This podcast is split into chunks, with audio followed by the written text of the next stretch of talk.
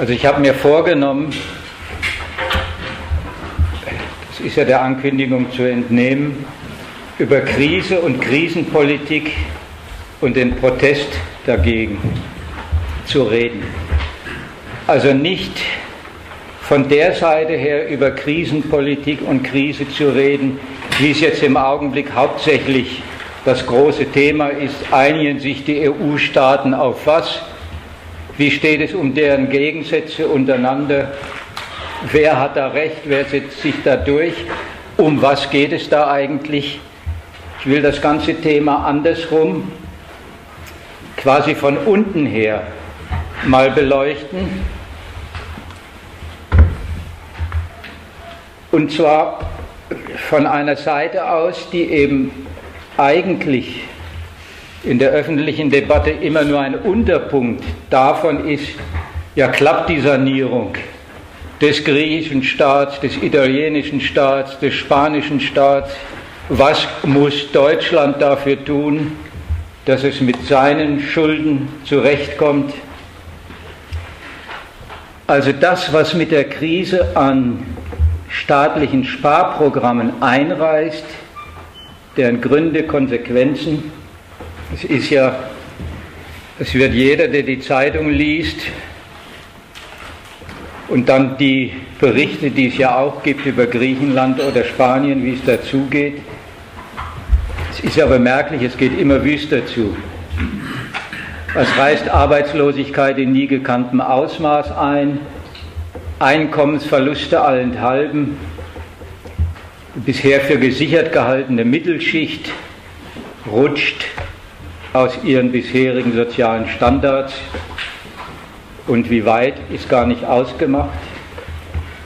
Also so ziemlich alle bis neulich gewohnten Verhältnisse, in denen die Leute so gelebt und gearbeitet haben, werden ruiniert. Die Ersparnisse werden gefährdet, der Sozialstaat wird gekappt und so weiter und so fort. Und das ja nicht nur auswärts, also in diesen sogenannten Problemstaaten, sondern das ist ja auch hier bemerklich. Also ich habe drei Punkte, die ich vortragen will. Als erstes will ich ein paar Bemerkungen zu den Protesten machen. Dafür habe ich diesen Zettel vorgelegt. Da habe ich einfach also Ausschnitte, Auszüge aus den Protestaufrufen von großen Demonstrationen in Spanien, ein Aufruf der Linksgewerkschaft aus Italien und diesen neulichen Aufruf zum Aktionstag Umverteilen, Reichtum besteuern hier in unserem Land. Ich hoffe, die sind mal gelesen, die Zitate, dass ich die nicht noch wieder aufführen muss, weil ich über die, über Gemeinsamkeiten aller drei Stellungnahmen als allererstes was sagen will. Ich halte nämlich die Argumente, die dort vorgetragen werden, für falsch, also auch für untauglich, um die Einwände dagegen dass und wie da die Bedürfnisse der breiten Bevölkerung durch die Krise und die Krisenpolitik beschädigt werden und bestritten werden, also für untauglich als Einwände dagegen. Das will ich mal erläutern. Als zweites sozusagen als Gegenaufklärung will ich ein paar sachliche Klarstellungen liefern, warum die Krisenpolitik eigentlich so wüst ausfällt. Wie ein Staat rechnet und wie darin, also seine arbeitende Bevölkerung eigentlich vorkommt. Und ich will dann als drittes am Ende noch mal kurz auf den Protest wieder zurückkommen.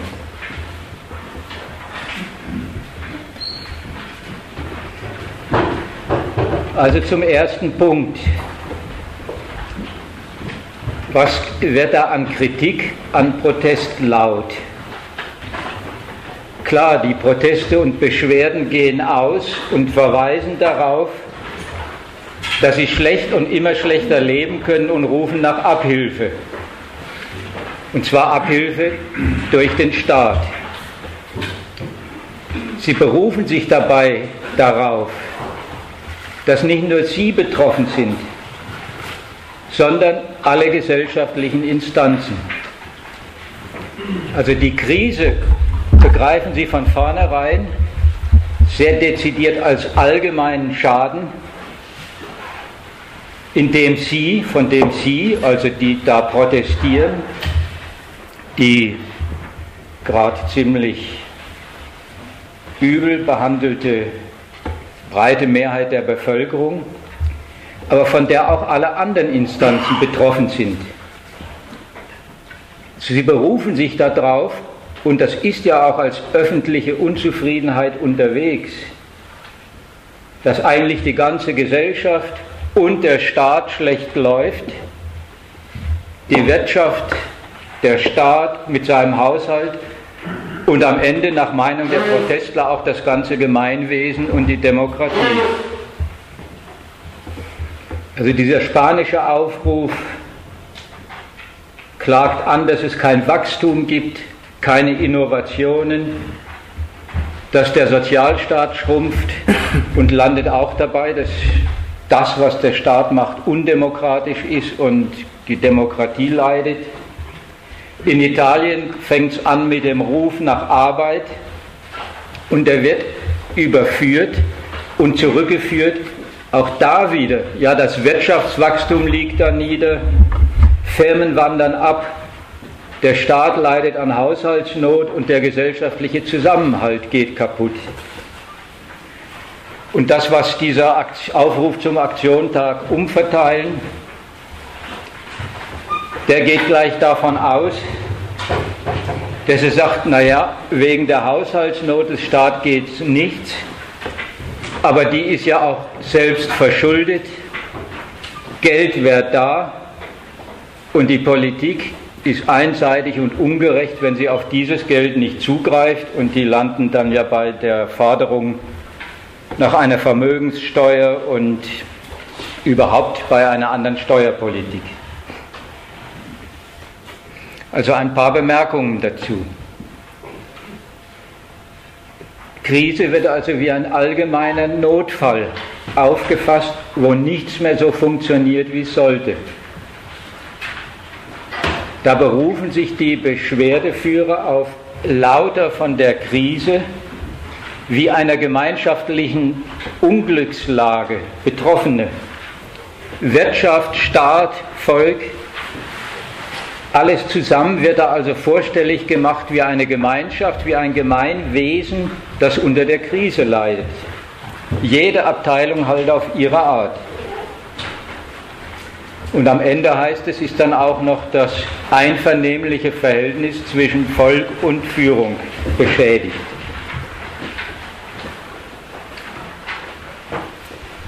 Also da wird eine nationale Notlage beschworen, die irgendwie gemeinschaftlich unter Staatsregie bewältigt werden soll.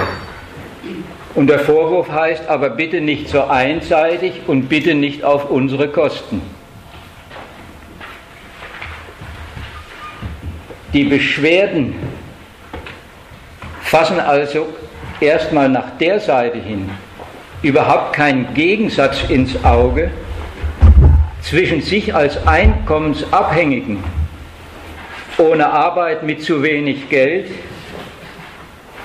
Leute, die vom Geld leben müssen, aber das massenhaft bestritten kriegen.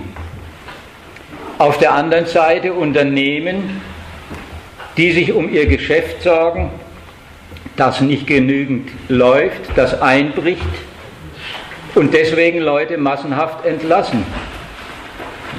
Und als drittes ein Staat mit seinen Haushaltssorgen, der mit dem Verweis auf diese Sorgen sein Volk drangsaliert.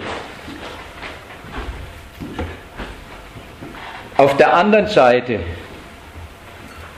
kennen die Protestler lauter Schuldige. Also nicht bloß eine gemeinsame Betroffenheit, sondern auf der anderen Seite lauter Schuldige, die die Krise verursacht haben sollen und ihre richtige Bewältigung verhindern. Da ist auf der einen Seite das Finanzkapital, das sich rücksichtslos bereichert, die Politik, die denen noch Milliarden nachwirft und sich zum Opfer der Spekulanten macht, die sich nicht das Geld nimmt, was es gäbe und was doch nutzlos und unverdient rumliegt. Also irgendwie taucht die ganze Gesellschaft und der Staat, die Politik doppelt auf. Auf der einen Seite als lauter Institutionen, die, wenn sie richtig funktionieren, wenn sie das ihre ordentlich machen, dann kommen auch, so die Auffassung, die Leute zurecht. Wenn die in Ordnung sind, die Wirtschaft, der Staat, dann leisten sie auch für sie nützliche Dienste. Wenn die Wirtschaft gelingt, dann gibt es auch Beschäftigung, dann haben sie Chancen. Wenn der Staat ordentlich haushaltet, dann geht es auch mit ihnen, also mit Beschäftigung aufwärts, dann wird sich auch um ihre sozialen Belange gekümmert. Das alles soll Auftrag und Pflicht dieser Institutionen sein. Wenn die alles richtig machen, wie gesagt, das ist die Unterstellung und die Behauptung, dann ist auch für das Volk irgendwie ein ordentliches Leben drin. Andererseits, wie gesagt, kommen dieselben Instanzen ganz anders vor. Die Krise der Wirtschaft und die Krisenpolitik und deren verheerenden Konsequenzen, die werden da als ein einziges Versagen der Subjekte vorstellig gemacht, also der Agenten, die in diesen Institutionen agieren. Da heißt es, die nehmen ihren Auftrag nicht richtig wahr. Welchen Auftrag? Der Auftrag sind eigentlich eben solche guten vorgestellten Dienste am Volk, die da vermisst werden. Die Wirtschaft beschäftigt nicht, weil ihre Vertreter nicht investieren, da sind dieselben Figuren, die dann einerseits als Arbeitgeber sozusagen gute Dienste für Beschäftigung leisten sollen. Das sind dann rücksichtslose Reiche, die auf ihrem unverdienten Reichtum hocken. Das Finanzkapital, das die Wirtschaft kreditieren sollte, das sind dann raffgierige Bonijäger. Und die Politiker, die für einen ordentlichen Gang der Gesellschaft und die Belange des Volks sich um die zu kümmern hätten, die sind dann pflichtvergessene Figuren, die es eben versäumen, ihren Staatshaushalt ordentlich zu finanzieren und damit dann die vorgestellten guten Werke zu tun. Das ist eine ziemlich wüste Trennung.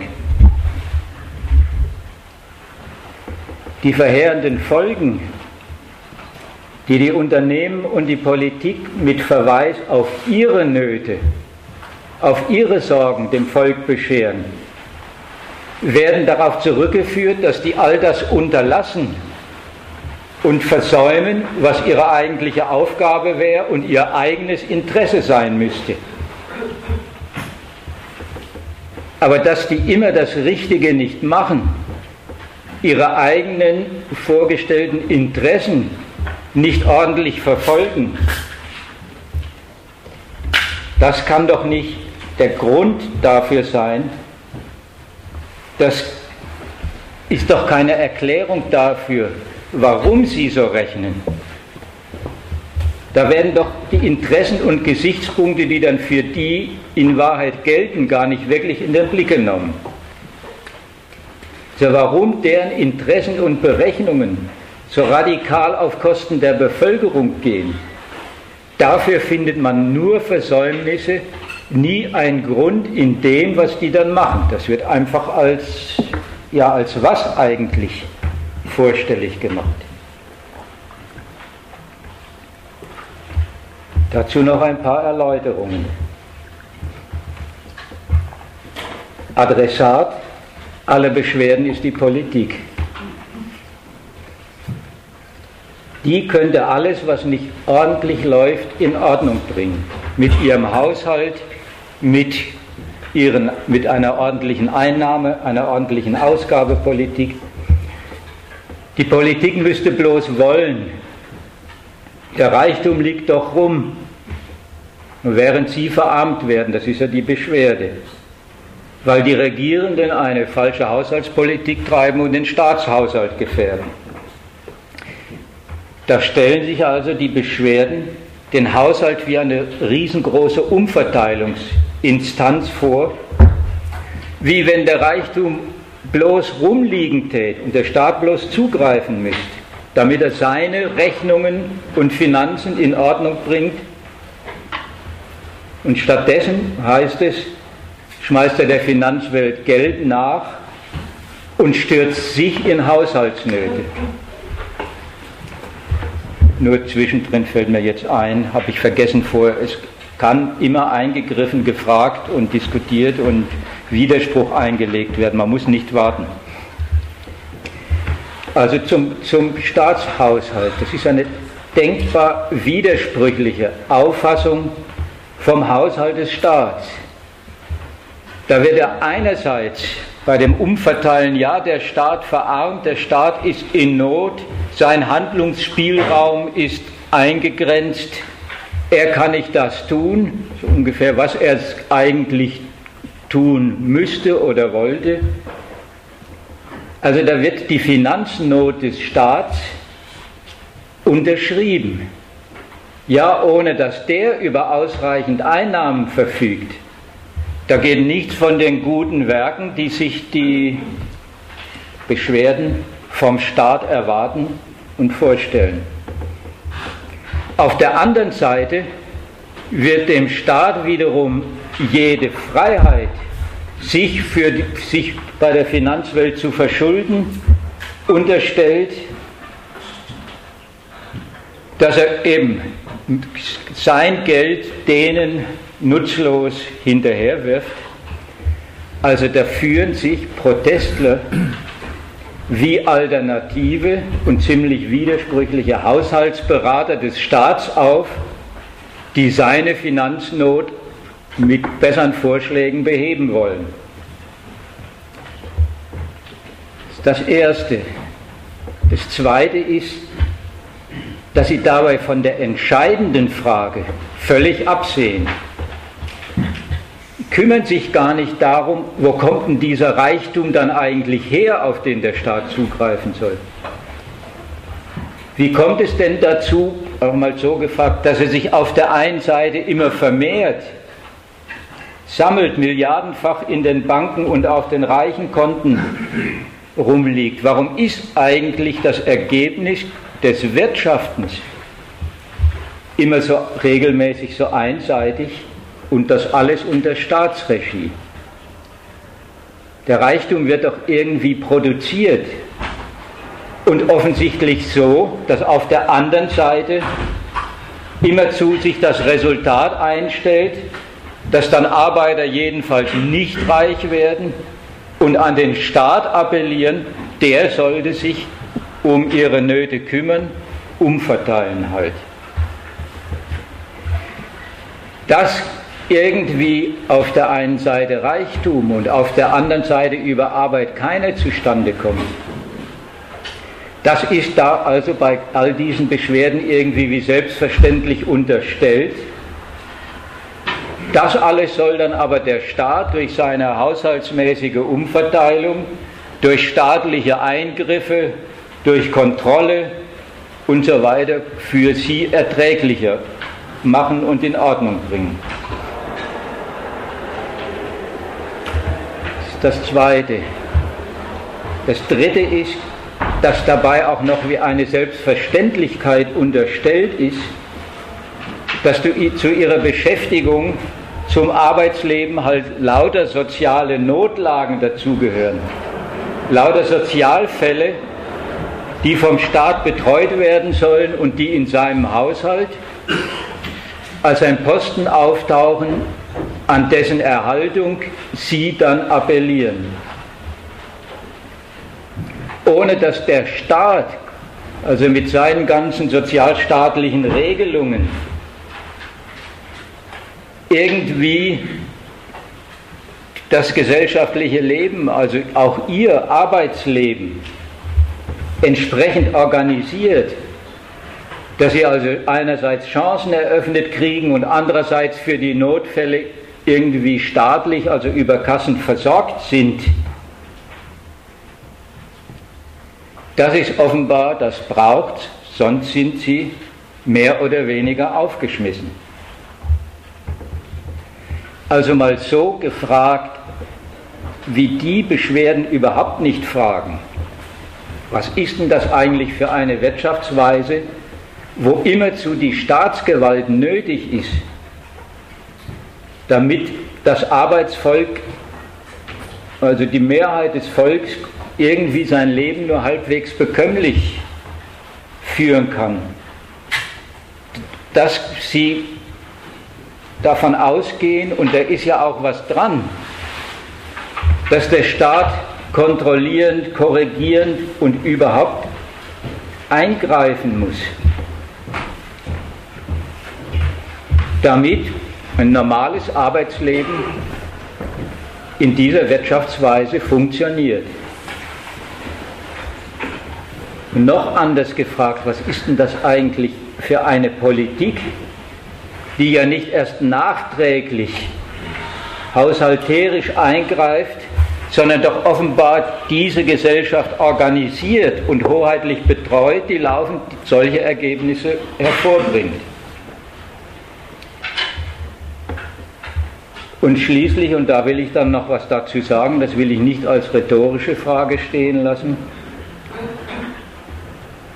was sind das eigentlich für Beschwerden, die unausgesprochen unterstellen, dass die Unternehmen mit ihren Geschäften ihnen jedenfalls keine Lebenssicherheit, keine gesicherte Beschäftigung und Bezahlung bieten, sondern lauter Sozialfälle von jung bis alt schaffen. Sind das für Beschwerden, die dann darauf pochen, dass mit einer ordentlichen Politik das alles für sie aushaltbar zu machen wäre, für genügend Beschäftigung und soziale Sicherheit gesorgt würde und sich damit dann an der Politik die Zähne ausbeißen?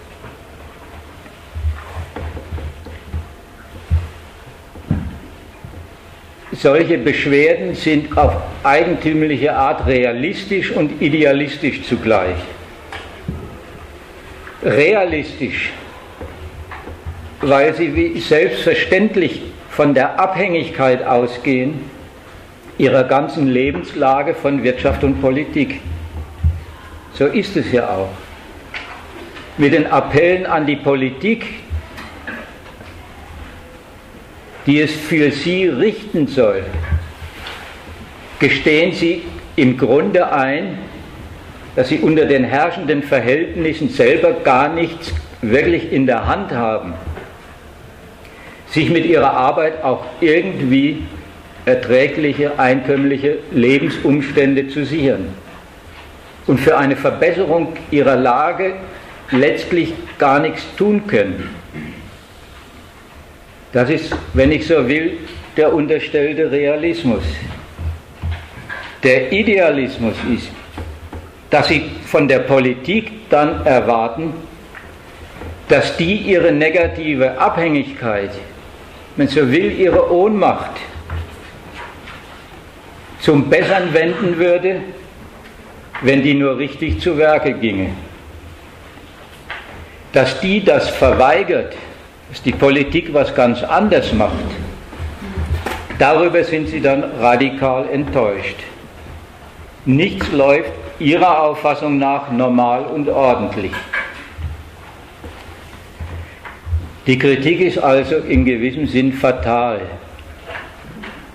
Man muss schon wissen, womit man es zu tun hat, wogegen man sich aufstellen muss, wenn man sich über seine Lage seine miese, seine schlechte und die Verschlechterung der Lage beschwert. Daher will ich mal gegen die Auffassung, die sich da durchzieht, dass im Augenblick nichts normal läuft,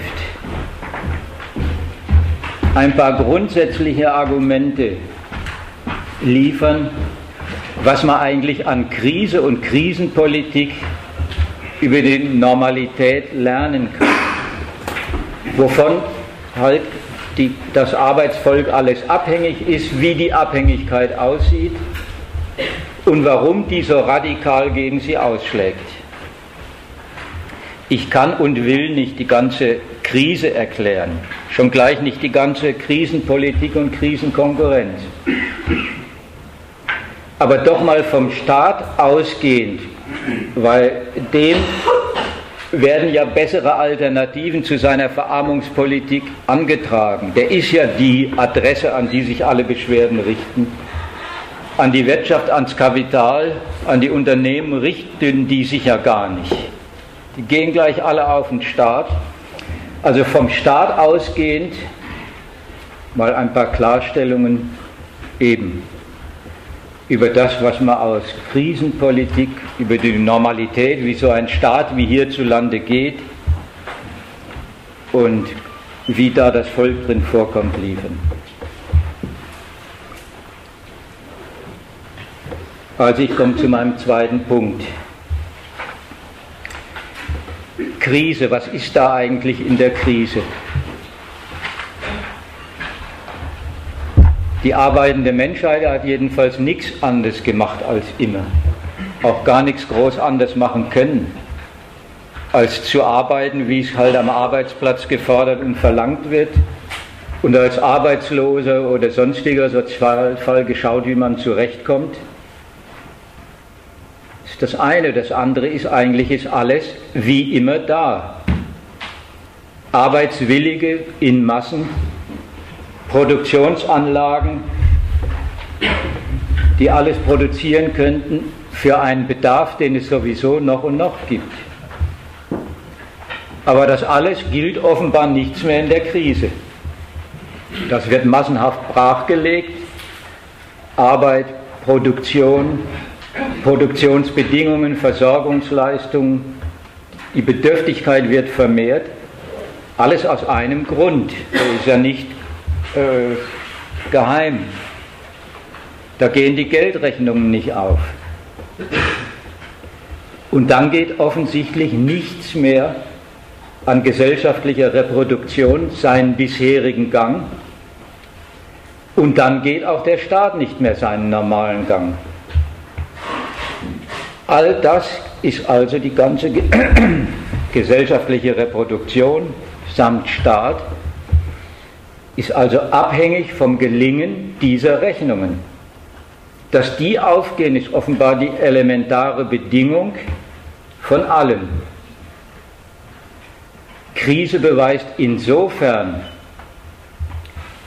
wie gründlich alles vom Geld, von den Geldrechnungen der Wirtschaft, auch des Finanzkapitals abhängig gemacht ist, um mal umgekehrt gelesen dann ist aber auch die Reproduktion des ganzen Ladens samt Staat diesen Geldrechnungen unterworfen, dient ihnen also. Und wenn das nicht mehr funktioniert, dann bricht das alles eben in gewissem Sinn zusammen. Ich fange mal beim Staat und seinem Haushalt an, weil das ja so ein Hauptpunkt der Klagen und der Anträge und Erwartungen ist, was mit dem alles zu machen wäre. Der ist ja aktuell der Hauptgegenstand der Beschwerde, die falsche Haushaltspolitik. ist ein Hauptkritikpunkt der Proteste gegen die Verarmungspolitik in den Krisenstaaten. Also der Vorwurf, dass die Haushaltspolitik so einseitig ausfällt, dass der Staat sich zum eigenen Schaden in die Fänge des Finanzkapitals begibt. Er hätte doch alle Freiheiten, sich richtig zu bedienen und müsste nur zugreifen, eben bei den Richtigen, den Reichen. Diese beklagte Einseitigkeit und Rücksichtslosigkeit, die hat System. Gerade an den Staatsnöten, an den Haushaltsnöten, die jetzt als Staatsschulden Staatsschuldenkrise verhandelt werden. An den vom Staatsbankrott bedrohten Staaten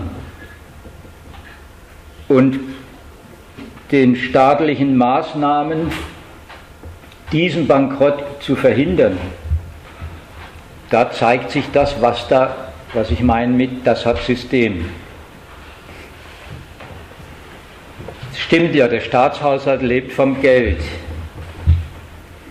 Aber gar nicht so, dass er sich einfach das Geld nimmt, was er braucht, aber auch nicht umgekehrt so, dass er sich bei seinem Haushalt mit dem beschränkt, was er sich da in seiner Gesellschaft an Geld per Steuern holen will und holen zu können meint. Was heißt denn Staatsschuldenkrise?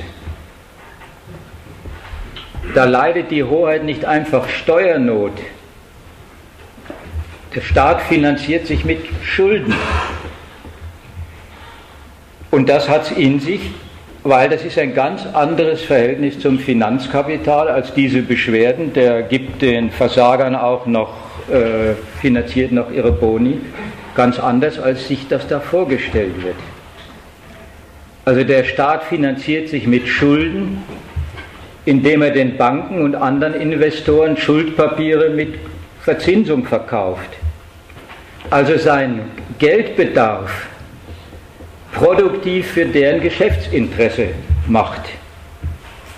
Die behandeln ja seine zinsbringenden Schulden als gewinnträchtige Vermögen, sogar besonders verlässliche Vermögen, normalerweise, weil dahinter die Staatsgewalt steht und handeln damit halt unter sich und das wird als was Wertpapier heißt, eben als existentes Vermögen mit Verzinsungsversprechen gehandelt und behandelt.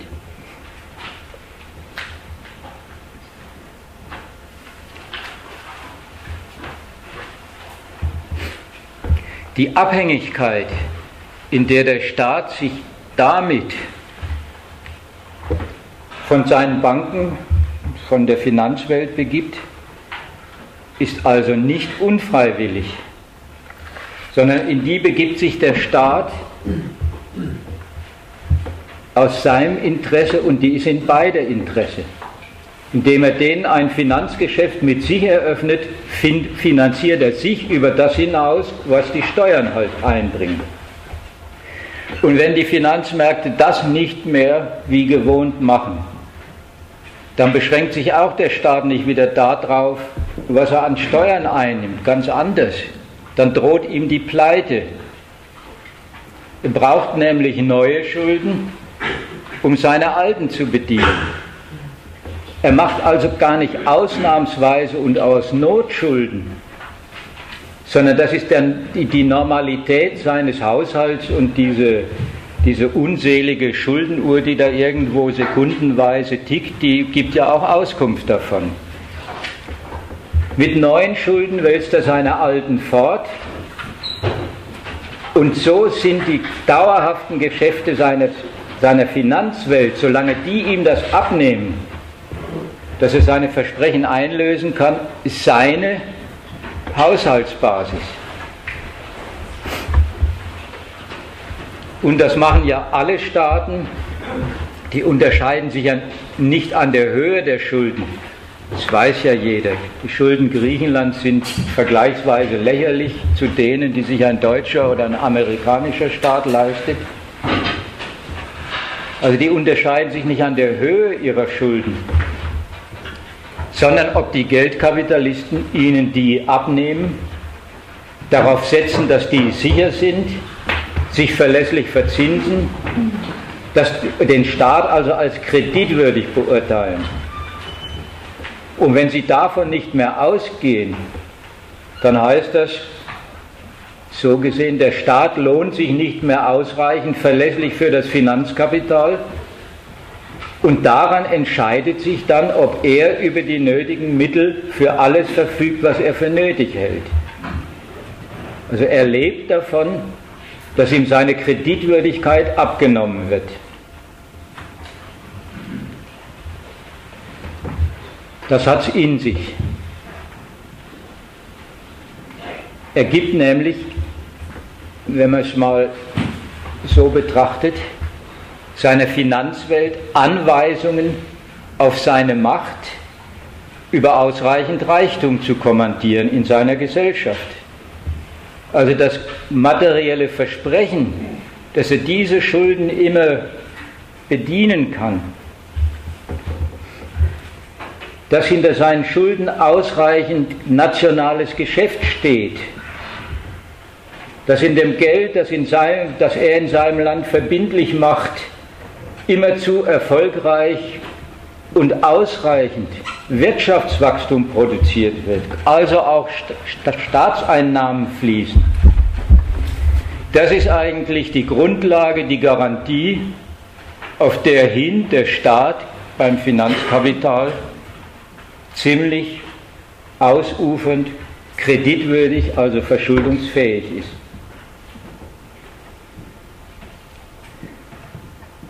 Und diese Sicherheit, also ausreichend Geschäfte, die ist gar nicht bezogen auf das, was es schon gibt, sondern mit seinen Schulden, mit seinen Verzinsungsversprechen gibt er also, wenn man so will, einen Wechsel auf die Zukunft. Also seine Macht auf künftiges nationales Geldwachstum zuzugreifen, das ist eigentlich das Angebot und die Sicherheit für seine Finanziers, also für Investoren und Banken.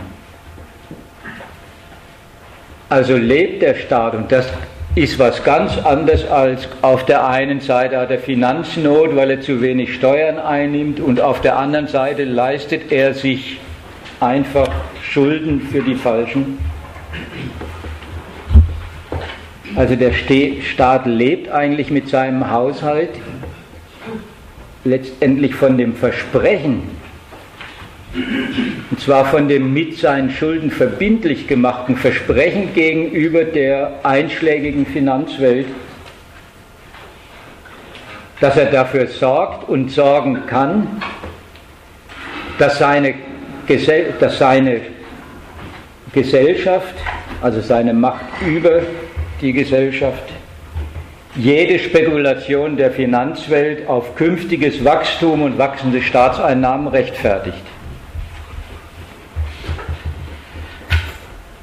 Also auch nach der Seite hin, der Staat begnügt sich nicht bei seiner Finanzierung bloß mit Steuern, er begnügt sich also auch nicht bloß mit dem Wachstum, das da gerade in seinem Land zustande kommt, was an Geschäft läuft, sondern er verpflichtet sich immerzu und automatisch mit seinem Haushalt und seiner Haushaltsfinanzierung.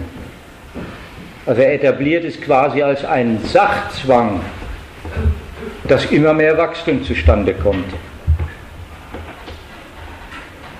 Er will nicht nur, er nötigt sich quasi selber mit seiner von der Bankenwelt kreditierten Hoheit dazu, dass er erfolgreich seine ganze Gesellschaft als Geldvermehrungsmaschinerie herrichtet, indem er das Land dann so regiert und verwaltet und mit seinen Mitteln die Bedingungen stiftet,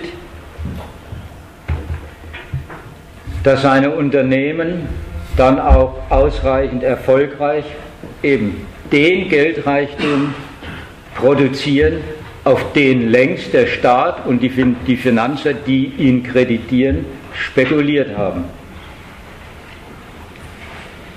Also das macht den Staat dann kreditwürdig. Dem dienen dann aber auch all seine Maßnahmen, also vom Straßenbau über Schulen, Wirtschaft und Beschäftigungsförderung, sozialstaatliche Regelungen bis zum Militär, mit dem er bei anderen Staaten sich Respekt verschafft, alles das ist dem Zweck untergeordnet und auf den Zweck bezogen, dieses Versprechen der Macht auf, ein, auf die geschäftliche Zukunft seines Standorts, auf die Grundlagen, auf die hin er sich finanziert, einzulösen.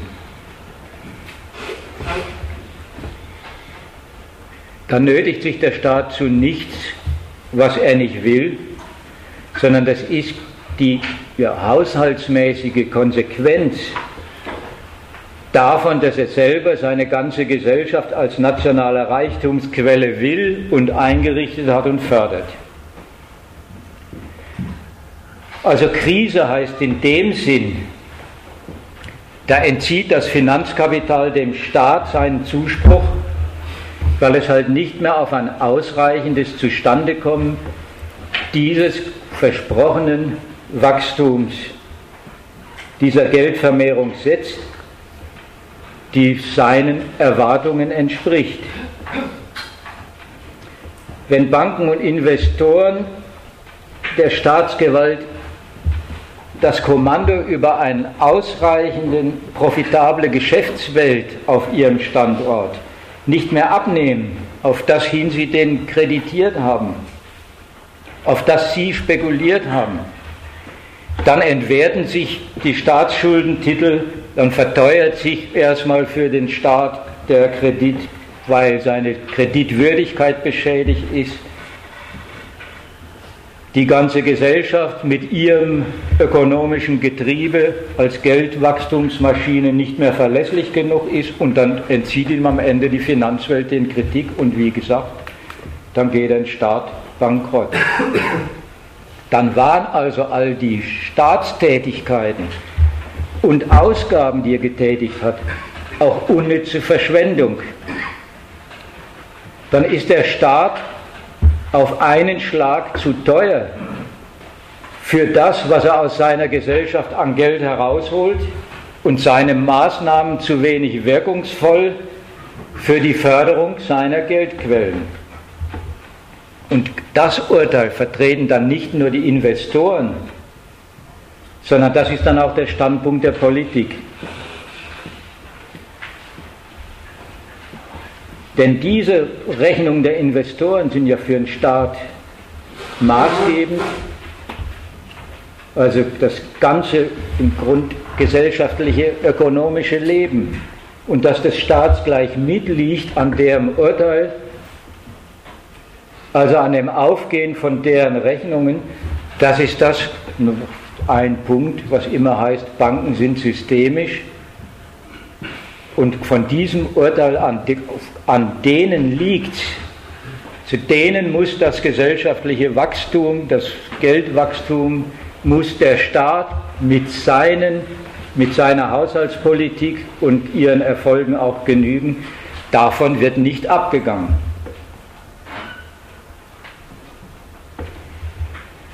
Also Krise heißt, Staatsschuldenkrise, das Missverhältnis der in den Banken aufgehäuften Vermögenstitel, die lauter Anweisungen auf wachsenden Reichtum sind und das, was die Konkurrenz der Unternehmen auf dem nationalen Standort an Geldwachstum produziert, also an Staatsausgaben als lohnend erweist,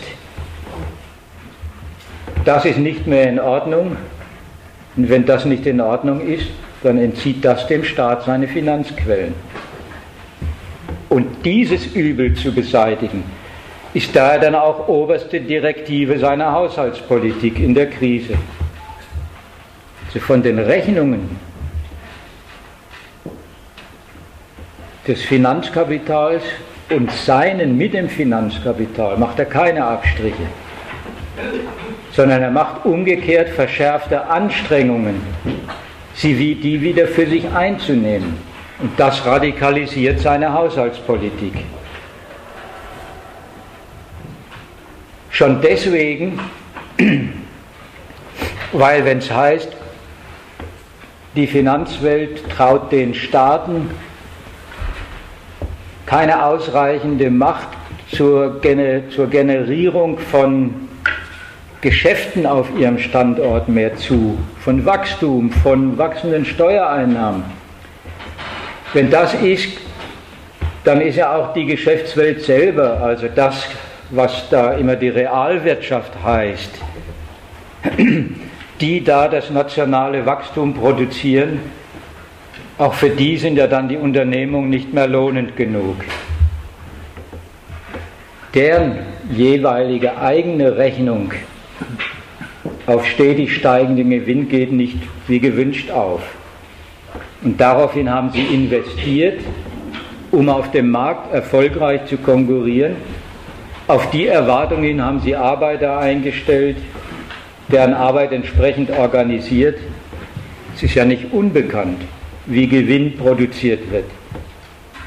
Arbeiter und Angestellte, die werden halt nur so und nur dafür und nur dann beschäftigt, wenn ihre Arbeit rentabel ist und das heißt, wenn ein ausreichendes Verhältnis von Kosten und dazu zählen in der unternehmerischen Rechnung die Arbeitskräfte und Gewinn garantiert ist. Aber das ist das eine. Aber in der Krise zeigt sich, auch Unternehmen produzieren nicht einfach Gewinn und wirtschaften dann mit dem Ertrag, der halt da reinkommt und über den sie dann verfügen, sondern sie nehmen Kredit, schon wieder bei der, Finanz, beim, bei der Finanzwelt, um ihr Geschäft auszuweiten, sich in der Konkurrenz besser aufzustellen. Und mit all dem produzieren sie auch selber erweiterte Ansprüche darauf, dass und wie sehr ihr Geschäft künftig wächst und wachsen muss zu jede ihrer Rechnungen, jede ihrer Konkurrenzunternehmungen, das Kreditieren, das Arbeitskräfte beschäftigen, das Investieren, ist auf gesteigertes Wachstum und mehr Gewinne in der Zukunft berechnet. Deswegen führen sie dann auch laufend einen Konkurrenzkampf um den Markt, senken laufend ihre Kosten, die Lohnstückkosten wenden neue Technologien und Maschinen an, um Lohnkosten zu sparen, machen bezahlte Arbeit, also Arbeitskräfte überflüssig. Und das alles ist ja nicht erst Werk der Krise, sondern Sachzwang ihrer Konkurrenz, den sie sich wechselseitig aufnötigen. Krise heißt also nach der Seite, dass ihre Konkurrenz dazu geführt hat, dass nicht nur dieser oder jener in der Konkurrenz unterliegt. Also der ganze Aufwand, den der getrieben hat und die ganze aufgewendete Arbeit null und nichtig ist, nichts zählt und nichts mehr gilt, sondern dass alle ihre Ansprüche an steigenden Gewinn und erfolgreiche Ausnutzung des Markts nicht mehr realisieren können, die sie mit ihren ganzen kapitalistischen Investitionen, mit ihren ganzen Krediten längst quasi sachzwangmäßig in die Welt gesetzt haben. Auch da die Konsequenz, die gehen nicht von ihren Rechnungen ab, dann wird sich nicht damit begnügt, was eben geht, sondern dann radikalisieren sie den Standpunkt, dass die Beschäftigten zu teuer sind, weil nicht lohnend genug und zu viel. Und das ist keine bloße leere Beschwerde bekanntlich, sondern ein praktisches Urteil. Also wird ausgestellt, werden die Bedingungen der Anstellung verschärft und der Lohn gesenkt. Ich habe diese Hinweise, dieses kleine Unterkapitelchen nach Krise heißt für Unternehmen folgendes. Da gehen deren, deren Rechnungen auf wachsendes Geschäft nicht bloß jetzt, sondern in der Zukunft nicht auf. Die habe ich deswegen gemacht, weil das alles, auch was ich über Haushalt und Finanzkapital erzählt habe, die Proteste eigentlich nur so weit, also diese Beschwerden, nur so weit in den Blick nehmen, dass sie die Brachlegung von Arbeitskräften, so keine Beschäftigung und den Zusammenbruch sogar von Geschäften beklagen und nach Investitionen rufen und damit schon wieder beim Staat landen, der da Abhilfe schaffen soll. Also gehe ich zurück zum Staat.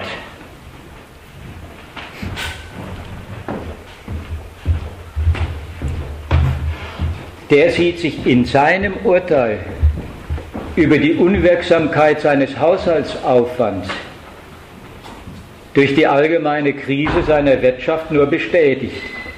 Dann waren seine Aufwendungen also unnütz. Das Finanzkapital entzieht ihm den Kredit, verteuert ihn und das Wirtschaftswachstum, wie es immer so schön heißt, lässt zu wünschen übrig. Dann sind also alle Aufwendungen des Staats plötzlich zu kostenträchtig, weil nicht geschäftswirksam. Also ergänzt und potenziert die Politik mit Verweis auf ihre Haushaltsnöte die Maßnahmen, die die Kapitalisten in der Krise sowieso machen, durch ein umfassendes Staatsprogramm, was immer heißt, der Haushaltskonsolidierung.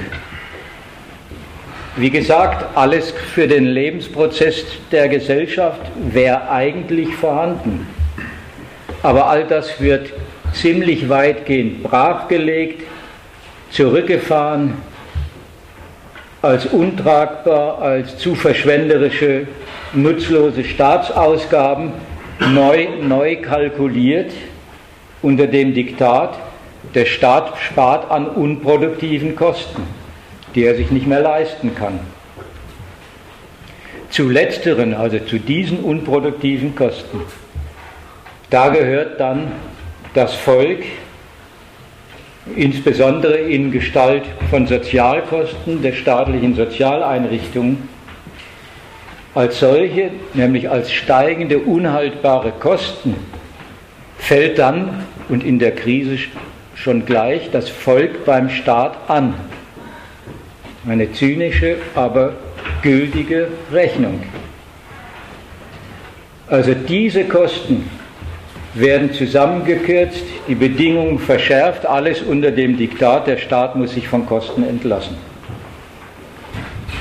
Das ist mal so gesehen auch eine erste Klarstellung über den Sozialstaat,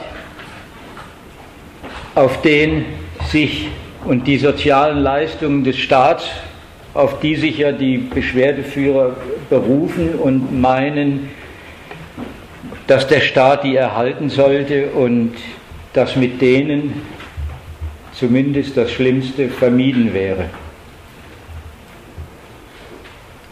Der Fehler solcher Beschwerden ist ja nicht, ist nicht nur, dass sie nur die staatliche Verwaltung der Sozialfälle ins Auge fassen, aber nicht deren Grund. Also die weisen ihre Beschäftigung, die laufend solche Fälle schaffen, die zum Arbeitsleben irgendwie dazugehören wie das Armen zur Kirche.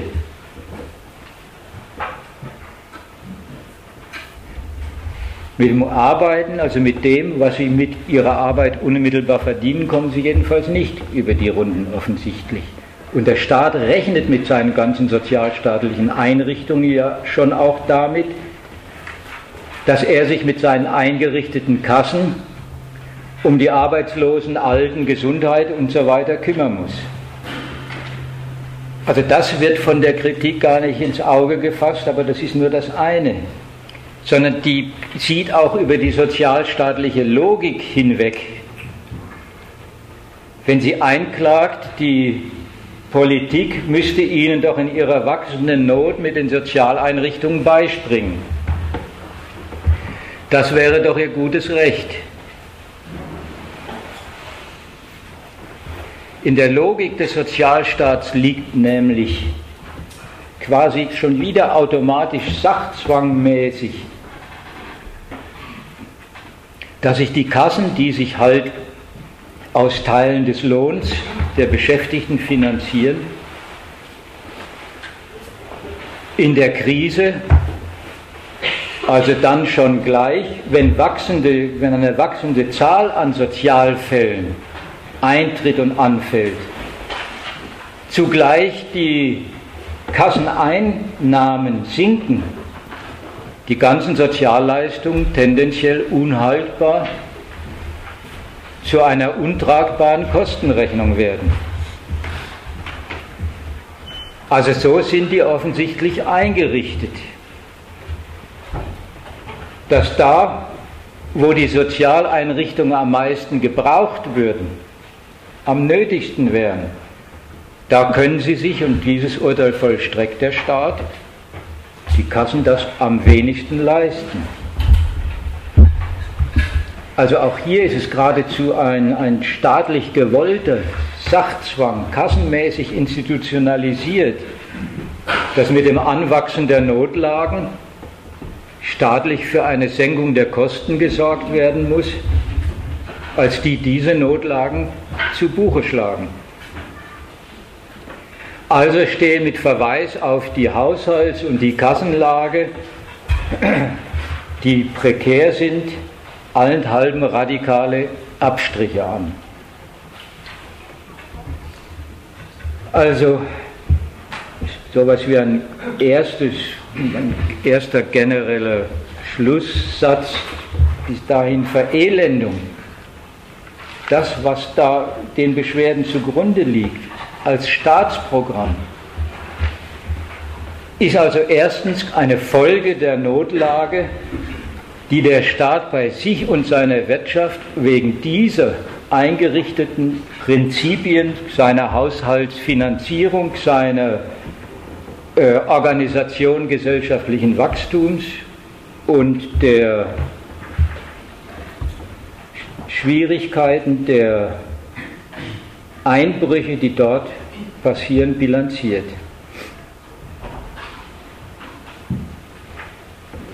Das alles, also das, was, da, was ich da Verelendung als Staatsprogramm plakativ genannt habe, das ist allerdings nicht bloß Gebot quasi sachzwangmäßig seiner Haushaltsnöte, sondern das ist auch das Mittel ihrer Bewältigung. Das staatliche Sparprogramme für die Problemstaaten im Süden, die werden ja von der EU gefordert und als probates Mittel auch propagiert zur Wiedergewinnung des Vertrauens der Finanzmärkte. Da heißt Sparen und Sparen allein stiftet neue Kreditwürdigkeit. Die, die gültige Devise. Also die Staaten, die sich nach den von mir dargestellten Rechnungen zu viel geschäftlich Unnützes geleistet haben, die sollen die unnützen Ausgaben beschränken und die Einnahmen steigern, dann wird der Staat auch wieder kreditwürdig. Und nach beiden Seiten hin spart der Staat am normalen Volk.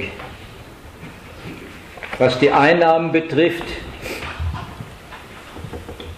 die Wirtschaft übermäßig und zu sehr belastet. Das wäre ja kontraproduktiv. Deren Bereicherung ist ja schließlich Bedingung und Grundlage aller anderen Einkommen. Und deren Geschäfte, die der Staat bei sich als nationalen Reichtum bilanziert und als seine Quelle und als Grundlage seiner Kreditwürdigkeit, die gehen ja ohnehin nicht gut genug seine Einnahmen steigern, ohne Schaden fürs Wachstum, das geht also durch Abkassieren bei der breiten Bevölkerung, deren Einkommen ja nicht investiert, sondern verfressen werden. Also geht die Mehrwertsteuer rauf, die Studiengebühren, die Fahrpreise und so weiter und so weiter.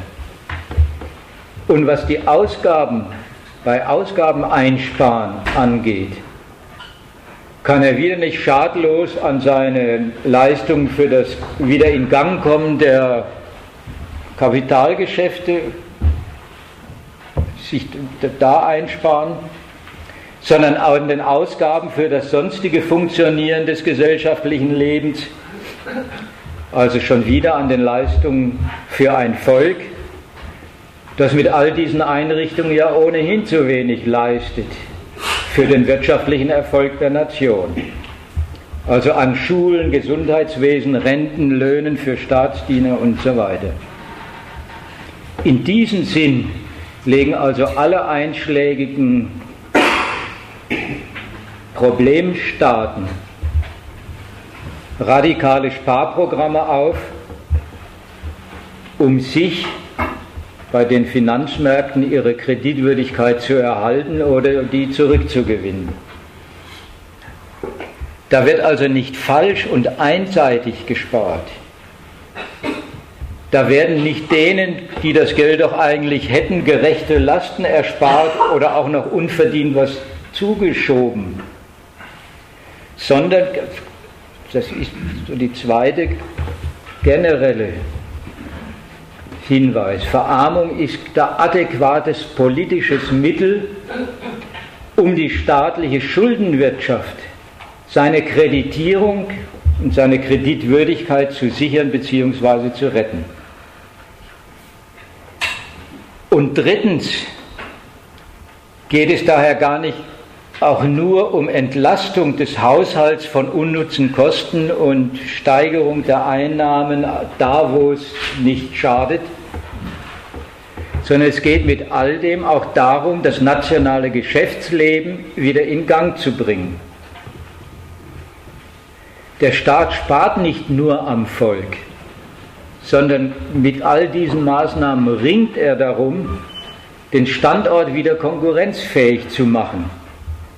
Das Vertrauen der Finanzwelt in die künftige Wachstumsfähigkeit seiner nationalen Wirtschaft wiederherzustellen. Also nicht bloß einen Haushalt zustand zu bringen, wo es heißt, wir haben dort eingespart und nehmen mehr ein, sondern auch die Grundlage und Quelle der Kreditwürdigkeit, ja, künftiges Wachstum auf diesem Standort kommt wieder in Gang. Also diese Anweisungen auf die Zukunft durch radikale Maßnahmen in puncto Sparen am Volk wieder glaubwürdig zu machen.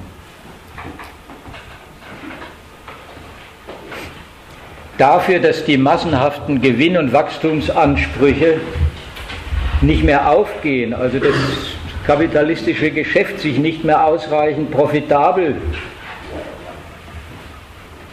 an den Maßstäben gemessen, die die halt mit ihrem Geschäft installiert haben. Das nicht mehr profitabel genug ist, also dass da zu viel Kapital zu wenig Geschäft macht. Dafür macht dann der Staat den Lohn haftbar. Das ist das generelle Urteil, was bei aller Sparpolitik als funktioneller, sozusagen zukunftsweisender Gesichtspunkt gültig gemacht wird. Die Lohnkosten sind zu hoch. Es ist das Generalurteil, das nicht nur die Geschäftswelt fällt. Das Urteil macht sich auch die Politik zu eigen.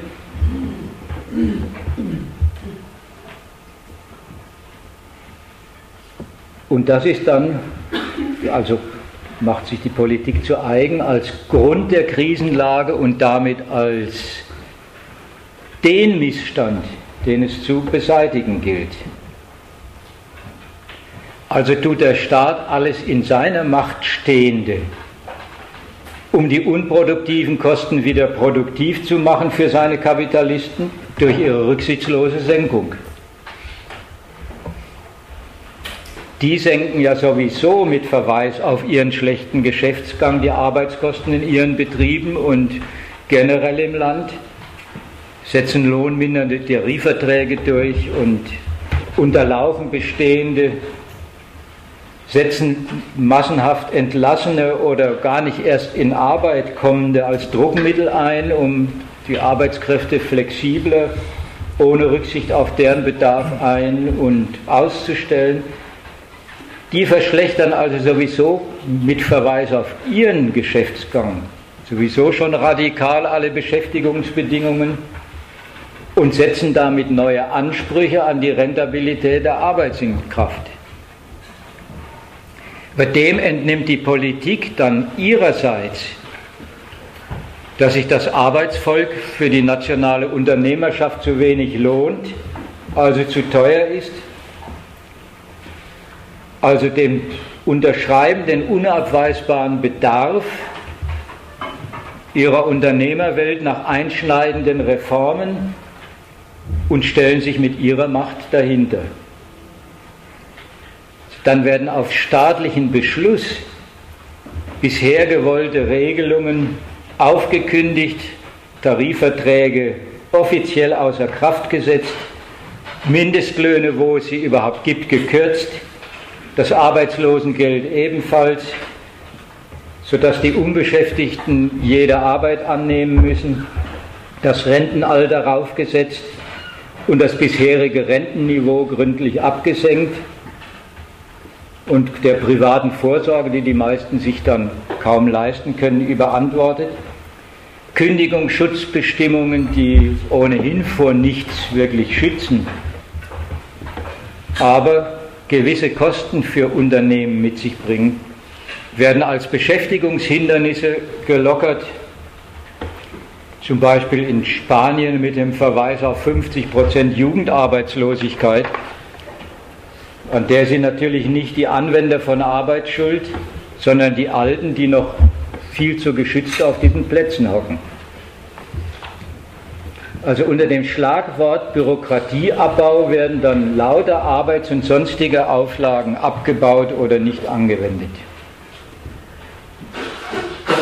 Das ist eine zweite Auskunft über den Sozialstaat, dessen Leistungen da die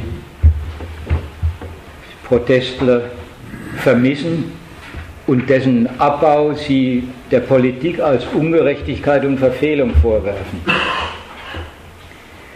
So all diese Einschnitte gebietet eben nicht nur die Logik des Sozialstaats, dass mit der wachsenden Verelendung und der Lohndrückerei der Sozialstaat zu einer zunehmenden Kostenbelastung wird, die das Kassensystem nicht mehr trägt, weil die Einnahmen tendenziell sinken, wenn die, wenn die Löhne auf breiter Front gesenkt werden und auf der anderen Seite die Sozialfälle die denn unter die Kassen fallen, rapide ansteigen.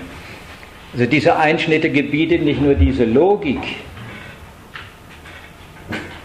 sondern diese Einschnitte, also der Sozialstaat, ist dann auch das Instrument und wird als solches propagiert, das Kapital von Staatswegen von Kosten zu entlasten.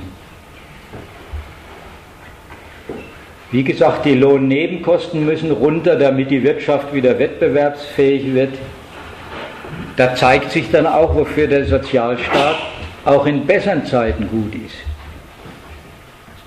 Die staatlichen Sozialstaatsregelungen dienen der Erhaltung eines brauchbaren Volks, und zwar brauchbar für den geschäftlichen Bedarf.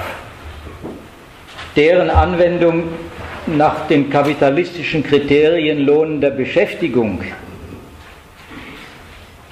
leistet aber die Erhaltung der Brauchbarkeit des Volks für sich gar nicht. Deswegen regelt der Staat überhaupt mit seinem Sozialstaat und ermöglicht dem Kapital damit den Gebrauch nach seinem Bedarf und erspart ihm die Lasten, sich um den Nachschub und die passende Verfügung über das Arbeitsvolk und die ganzen Wirkungen die sie mit ihrer Beschäftigung zustande bringen, überhaupt kümmern zu müssen. Wenn es aber an dieser lohnenden Beschäftigung mangelt, dann wird dieser ganze staatliche, sozialstaatliche Aufwand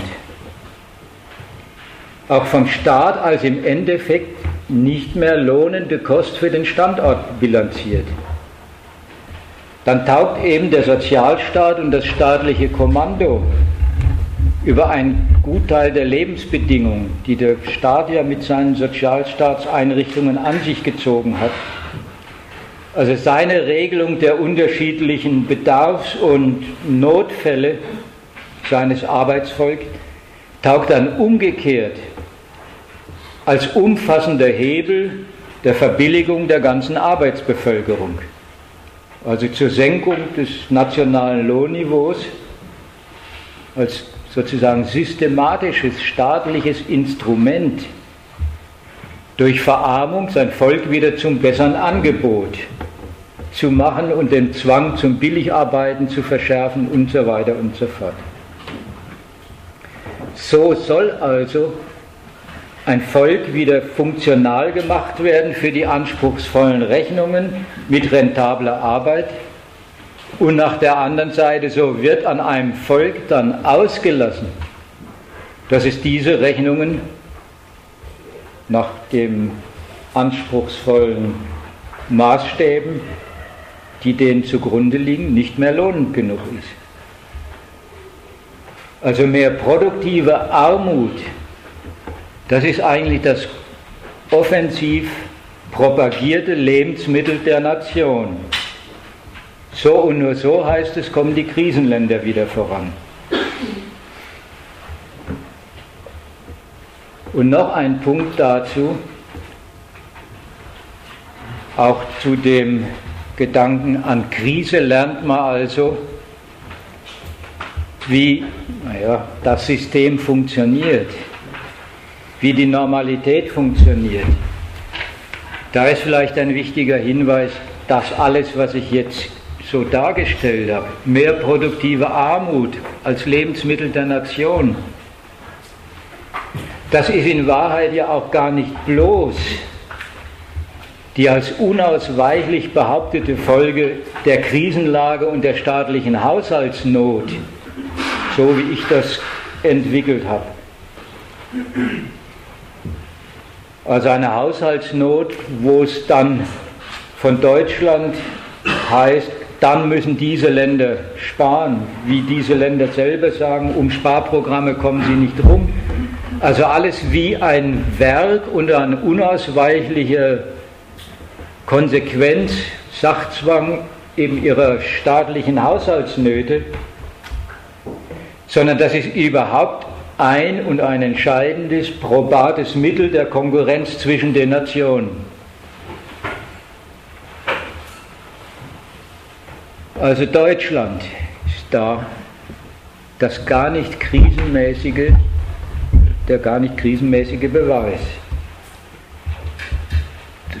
deutsche Politik und die deutsche Wirtschaft und auch die deutsche Öffentlichkeit unterschreibt das, rühmt sich ja, dass alles, also diese, diesen, was immer Umbau, Reform des Sozialstaats, Reform der Arbeitswelt, der Beschäftigungsverhältnisse, der, der Lohnhierarchie und Lohnbestimmungen, Deutschland rühmt sich ja, dass alles schon unrechtzeitig und ohne Staatsnot mit seinem Hartz IV und anderen Reformen bei sich durchgesetzt zu haben. Einen ständig erweiterten Billiglohnsektor, eine Neuorganisation der Renten, lauter Verhältnisse in der Arbeitswelt, wo Arbeitskräfte nach Kapitalbedarf mobil und flexibel einsetzbar gemacht worden sind wo zwischen Working Poor und Nichtbeschäftigten gar kein großer Unterschied mehr existiert, weil auch die normalen Arbeitsverhältnisse massenhaft gar nicht mehr darauf berechnet sind und dazu taugen, dass man vom Lohn ein selbst nach den bescheidenen Maßstäben ein halbwegs aushaltbares Leben bestreiten kann wo Arbeitslosigkeit als perfekter, also sozialstaatlich perfekter, durchorganisierter Zwang existiert, sich mit irgendwelchen Zusatzverdiensten über Wasser zu halten und wie gesagt, die, ich hoffe, die, was da alles drunter fällt, ist ja bekannt. Das alles ist in Zusammenarbeit von Kapitalisten und Staat durchgesetzt worden und gilt mit einem in Verbindung und in Kombination mit einer unschlagbaren Kapitalgröße und mit konkurrenzfähigen Zukunftsbranchen, also mit dem ganzen, was heißt, mit dem ganzen Fortschritt, über den die Wirtschaft gebietet. Also überhaupt nicht als Werk der Not, sondern als die ergänzende Seite zum erfolgreichen Unternehmertum in Deutschland, zu, zu dessen Geschäftsmitteln, zu dessen Geschäftsgröße, zu dessen modernen Geschäftsmethoden. Also in Kombination damit gilt das als Basis dafür und ist es ja auch, dass Deutschland sich in der europäischen Konkurrenz durchgesetzt hat und die anderen Staaten niederkonkurriert hat.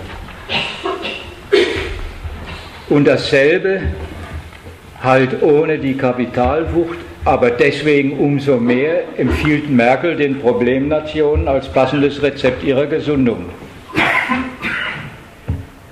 Und das empfiehlt sie ja nicht bloß. Deutschland setzt damit ja auch die gültigen Maßstäbe für rentable Arbeit in Europa. Ohne die lohnendes Wirtschaften und Konkurrenzfähigkeit eines Standorts eben nicht mehr zu haben ist.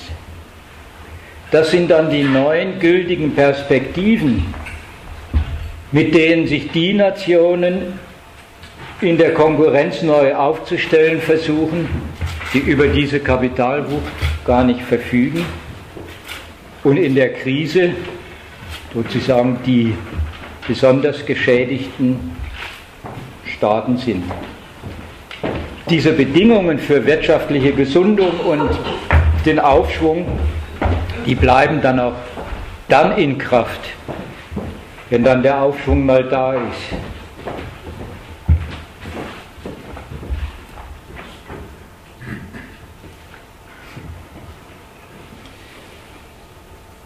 Und das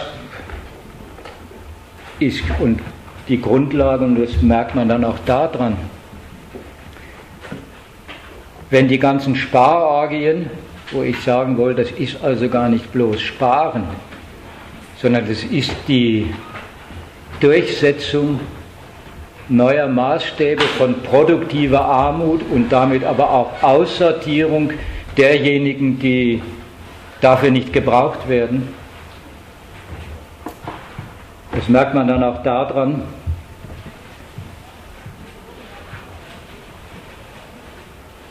wenn es darum geht und wenn es heißt, bloß sparen, das reicht nicht. Also vom Sparen werden keine Abstriche gemacht. Aber bloß sparen, das reicht nicht, sondern es braucht auch Wachstumsprogramme, für die sich die Staaten dann wieder verschulden. Das sollte also eine Lehre sein. Die Arbeitsbevölkerung wird eben nicht bloß drangsaliert, ungerecht behandelt, an ihnen statt woanders gespart, für woanders statt für sie was ausgegeben, sondern und mit diesem, mit diesem Ziel und damit muss wieder Wachstum zustande kommen und dafür leisten sich dann Staaten auch wieder neben ihren Verarmungsprogrammen Schulden und Anstrengungen für die Wirtschaft. Es geht also um den nationalen Ertrag aus diesen Verarmungskampagnen, also das, was ich produktive Arbeit, äh, Armut genannt habe. Das alles ist also alles andere als ein ein Missgriff verfehlter Politik oder ein Problem ungerechter Verteilung eines irgendwie gemeinschaftlich erwirtschafteten Reichtums, mit dem der Staat dann umgehen soll. Aber es hilft ja nicht, die ich komme also jetzt nochmal zu meinem dritten Punkt nochmal kurz auf die Protestler zurück. Also wenn die die Verarmungsprogramme anklagen, dann landen sie ja mit ihren Forderungen vor allem und ziemlich schnell immer dabei, dass der Staat mehr, für mehr Beschäftigung für sie tun sollte, weil sie einen Arbeitsplatz zu haben für so ziemlich das höchste Gut ansehen. Einerseits ja, das stimmt. Unter solchen Verhältnissen ist ein Arbeitsplatz, so schlecht er aussieht, glatt noch sowas wie ein Privileg, etwas wie das höchste Gut. Das berufen sich Politiker ja auch, wenn sie sagen, sozial ist was, was Arbeit schafft. Verpflichten Sie die Leute darauf, ihr wisst doch, in solchen Zeiten da ist ein Arbeitsplatz das, was der Mensch braucht, weil sonst unterfällt er einer ganzen staatlichen Sozialstaatsregie und was das heißt, weiß er ja. Die andere Seite ist, dass dies Arbeitsplatz ist ein hohes Gut, damit einhergeht, nach den Bedingungen dieses Arbeitsplatzes, den verschlechterten Umständen, dem, wie gut man mit der Arbeit und wie gut man überhaupt mit dem, was man da verdient, zurechtkommen kann, gar nicht gefragt wird. Also soll man sich eigentlich angesichts solcher Alternativen ernstlich damit bescheiden und darauf hoffen und ziemlich vergeblich fordern übrigens, dass alles dafür getan wird, dass die Mehrheit einen Arbeitsplatz hat, der mit lauter bleibenden Geldsorgen und Unsicherheiten des Arbeitslebens verbunden ist? Soll man sich damit abfinden, dass man wenigstens noch sozialstaatlich besser gestellt ist als anderswo, wie, wie es hier bei uns immer heißt? Und darauf setzen, dass die Rechnungen, für die man arbeiten darf und für die man dienstbar gemacht ist, aufgehen sollen? damit man nicht auf der sozialen Leiter die Karriere nach unten antritt, die halt zum Arbeitsleben in der zivilisierten modernen, dieser zivilisierten modernen Welt und unter den verschärften Bedingungen aktuell schon gleich dazugehört. Also von da aus noch ein abschließendes Wort zu den Warnungen und Anklagen dass die Regierungen mit ihrer unsozialen Politik ja den Zusammenhalt der Gesellschaft und die Demokratie in die Krise stürzen. Also da sind ja Beschwerden, die entscheiden laufend gegen uns, also die da oben, die Politiker. Das spaltet, da geht die Zustimmung verloren, weil sie sich über den Volkswillen hinwegsetzen. Solche Beschwerden stellen sich die Demokratie und die Politik, demokratische Politik, wie eine einzige Verpflichtung der Regierung gegenüber den Bedürfnissen und Gerechtigkeitsvorstellungen ihres Volks vor. Vom Volk gewählt, dann können die doch das nicht machen, was sie mit uns machen. Ja, schön wäre es. Stimmt ja. Auf die Wünsche des Volks nach Arbeit und Auskommen nehmen die wenig Rücksicht. Nämlich nur so, die nehmen sie nur so zur Kenntnis, wie es in ihre Kalkulationen mit dem Arbeitsvolk halt reinpasst. Als Manövriermasse für den geschäftlichen Erfolg und fürs staatliche Vorankommen. Und berufen sich dann darauf, auf ihre demokratische Verantwortung für das Allgemeinwohl, für Staat und Wirtschaft, ohne die doch das Volk nicht leben kann. Also Demokratie, das, was die Beschwerden da anmahnen, so geht auch Demokratie nicht. Demokratie funktioniert offenbar andersrum. Die Regierenden berufen sich darauf, dass sie ja dafür gewählt sind, also auch nur so und nur so das Beste für ihre Völker wollen und tun, verweisen dann bei all ihren Maßnahmen auf lauter Sachzwänge, denen sie unterworfen sind. Der Staatshaushalt muss schließlich in Ordnung kommen, die Krise muss bewältigt werden, die brachliegende Wirtschaft muss wieder aufleben, sonst geht nichts. Nur wenn das in Ordnung kommt, und das kommt eben in Ordnung nur so, wie Sie diese, nur mit diesen harten Maßnahmen, die Sie da treffen. Wenn das alles in Ordnung kommt, dann kann aber auch das Volk, das ist das Versprechen, sich Besserungen erhoffen, nicht gleich, aber dann, wenn es wieder aufwärts geht mit der Wirtschaft und wenn der Staat wieder besser dasteht, dann lohnen sich die Opfer. Opfer übrigens, die gar nicht von der Einsicht in diese Sudellogik abhängig gemacht werden, sondern die von oben durchgesetzt werden. Dafür gebrauchen sie einerseits ihre Macht, die sie als Gewählte haben.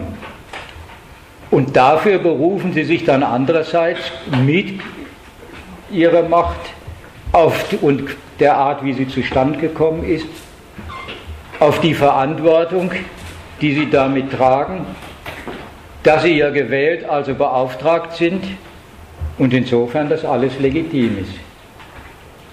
Was sie damit machen, ist also eigentlich schlicht, wenn man so will.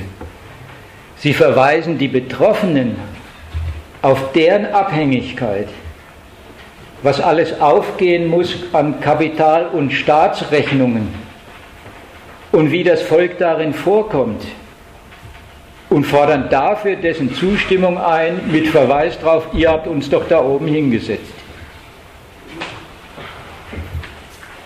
Leider funktioniert das also noch immer viel zu gut.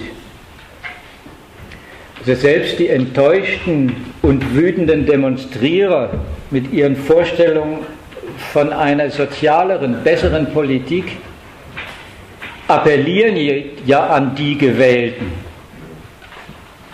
Die Politik soll sich ihre Belange annehmen, an die haben sie also ihre Belange verwiesen die für ihre verheerenden Lage zuständigen Instanzen, das sollen auch die einzig möglichen sein, die deren, Wirk die, deren Wirkungen, die die ziemlich verheerenden Wirkungen ihrer geschäftlichen Anwendung und der politischen Betreuung korrigieren sollen. Das ist ein großer Fehler. Und wenn es bloß das wäre. Im Übrigen ist ja bemerklich, der größte Teil derjenigen, die den Regierungen da Verrat an den sozialen Belangen des Volks und an der Gerechtigkeit vorwerfen, dann bis dahin gehen, dass sie den Gehorsam aufzukündigen drohen oder die Beschwerdeführer hier, die an den Staat appellieren, er sollte doch gerechter und anders umverteilen, die machen dann noch ganz andere Übergänge. Griechische Demonstranten, ich weiß nicht, ob ihr es neulich in, im Fernsehen gesehen habt, beschuldigen ihre Politiker, ihre Volksverarmung unter dem Diktat von Merkel. Da waren Schilder Merkel, Hitler und so weiter also unter dem Diktat des Auslands. Also nicht aus nationalem Interesse zu veranstalten, sondern wegen ihrer Unterordnung unter das Ausland. Es ist einerseits vom Idealismus getragen. Ja, wenn die Merkel nicht kommandieren tät, wenn unsere Politiker nicht darauf hören täten, dann ginge es vielleicht für uns besser zu. Das ist die eine Seite. Aber die andere Seite ist das, was für ein Vorwurf und von welchem Standpunkt aus daraus folgt.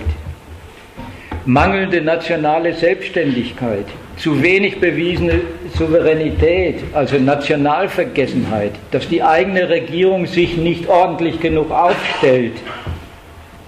Das soll dann der Grund und der Skandal sein. Umgekehrt in Deutschland. Bildzeitung ist da wieder Sprachrohr. Das hat, das hat Deutschland nicht verdient, eben zu diesen Demonstrationen. Aber das ist ja nur die vornehme Variante. Deutsche heißt Vierler und Billigarbeiter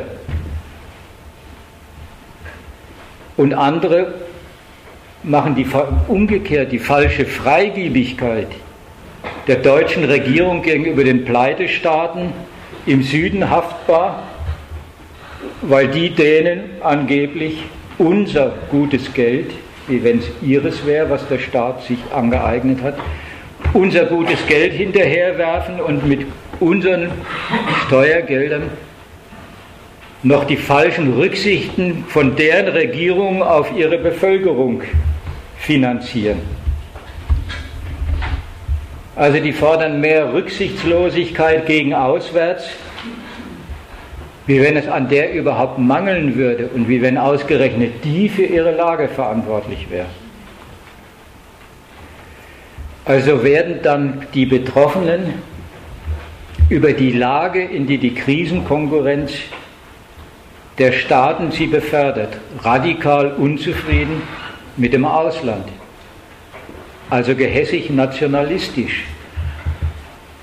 Das ist die andere Seite der falschen Enttäuschung über die unsozialen und ungerechten Maßnahmen der eigenen Politiker, die, so heißt es ja immer, auch nach, nach innen hin nicht an den richtigen Stellen durch und zugreifen. Also sich mal ganz andersrum die eigene Ohnmacht einmal wirklich einzugestehen. Wenn die Betroffenen sich mal klar machen würden, warum es in diesem System und mit einem Staat, der das aufrechterhält, für sie kein besseres Leben gibt, mit der Einsicht wäre ihnen sicher besser gedient, als mit einem durch Enttäuschung radikal gewordenen Nationalismus, der sich am Ende auch noch gegen die Gleichgestellten anderswo richtet. Sehr gut erstmal so weit.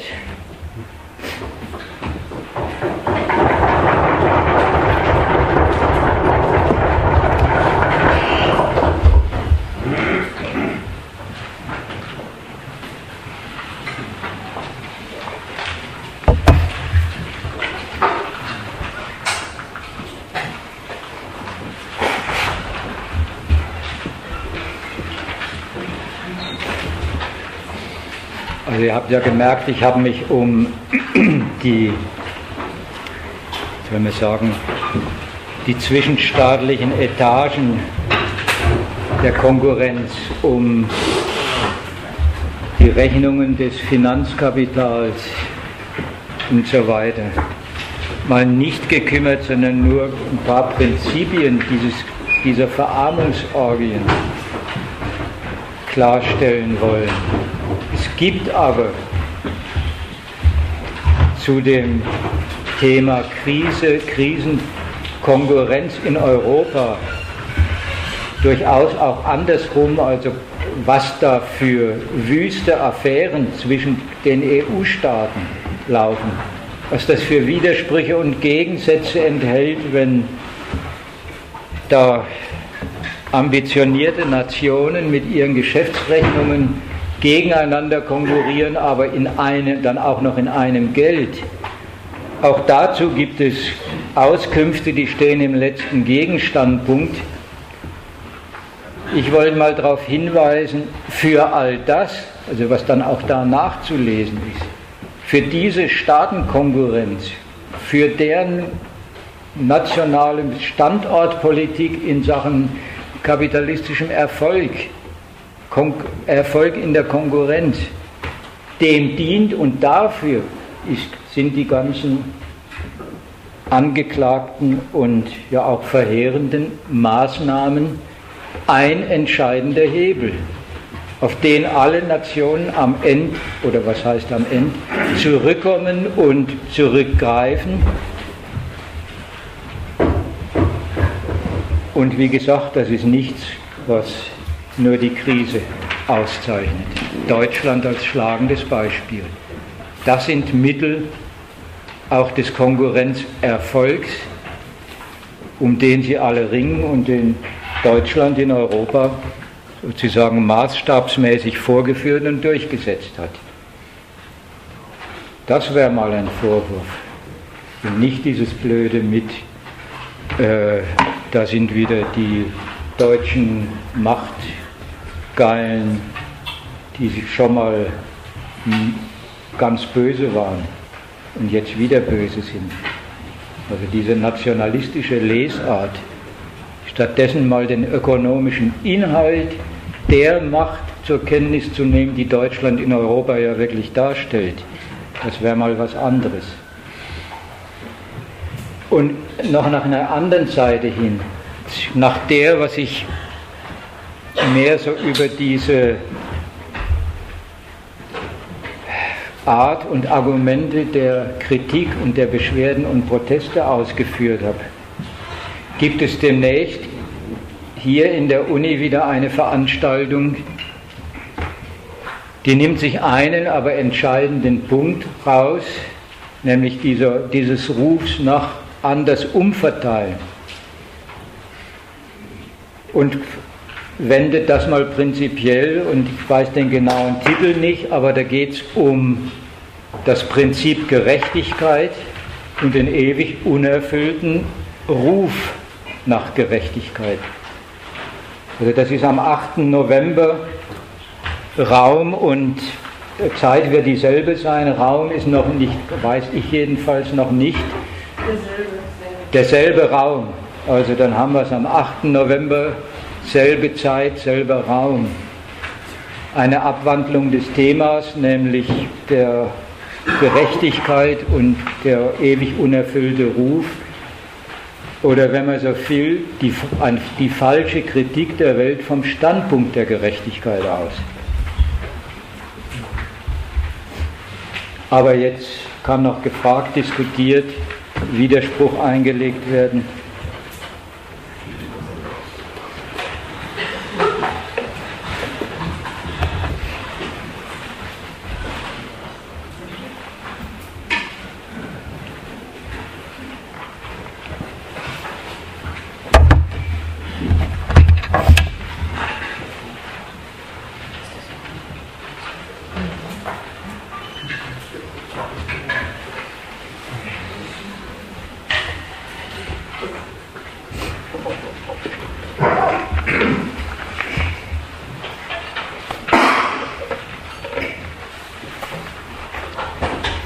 Wenn es da nichts gibt, wie gesagt, schaut auf die Internetseite des Gegenstandpunkts und draußen sind sie auch käuflich erwerbbar.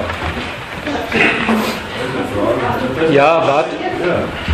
Ja, ja, nur zu. Ja, was halten Sie denn jetzt von, der, ja, von dem Vorschlag von der Aufspaltung von Banken?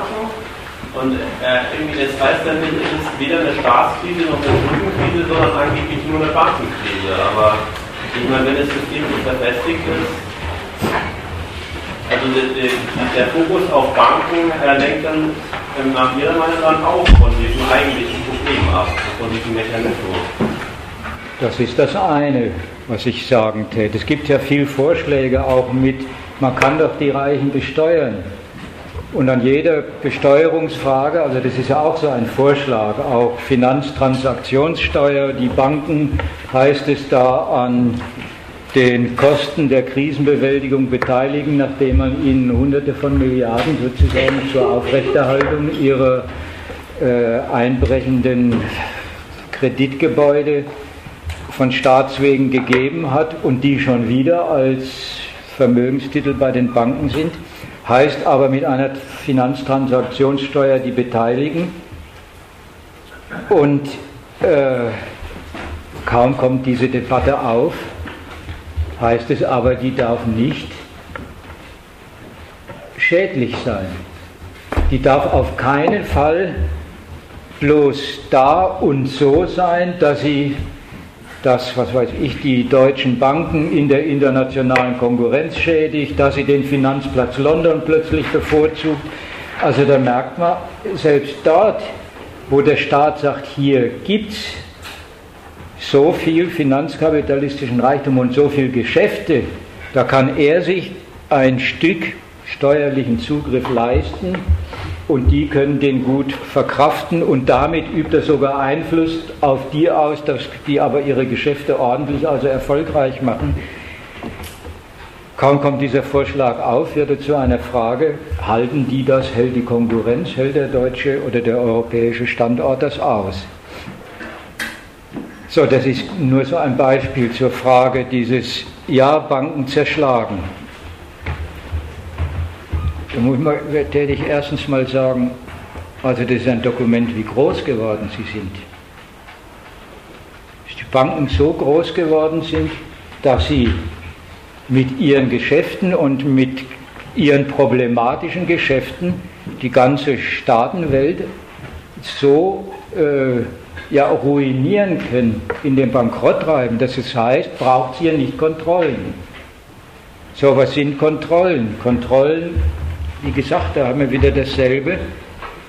Als Debatte geführt wird, äh, wie weit darf man da gehen, was muss überhaupt kontrolliert werden, die ganzen Hedgefonds kann man da nicht entziehen, die sich nicht der Börsenaufsicht und so weiter und so fort.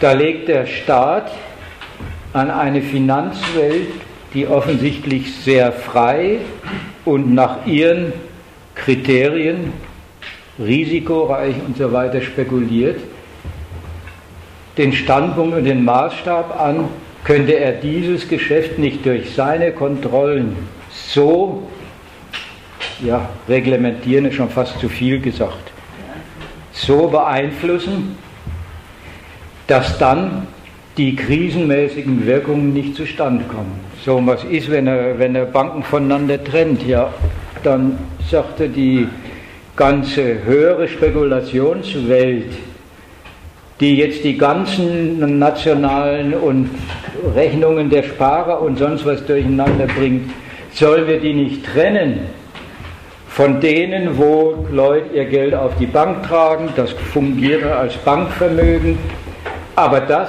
als getrenntes Geschäft ist mit dem staatlichen Ideal, dann ist es verlässlicher, dann sind nicht so viele Spargroschen gefährdet und wie gesagt, am Ende ist es der Witz, dass dieselben Banken gleichzeitig als zwei Abteilungen das eine und das andere machen. Und dann ist es quasi ein, eine Art Verrechnungswesen zwischen denen. Wie sehr können sie ihre Alltags äh, Girogeschäfte und so weiter und die, die alltäglichen Spargeschäfte, die bei der Bank immerzu als Vermögen vorhanden sind, wie weit und wie sehr können Sie die zur Grundlage für Spekulationsgeschäfte höherer Art machen?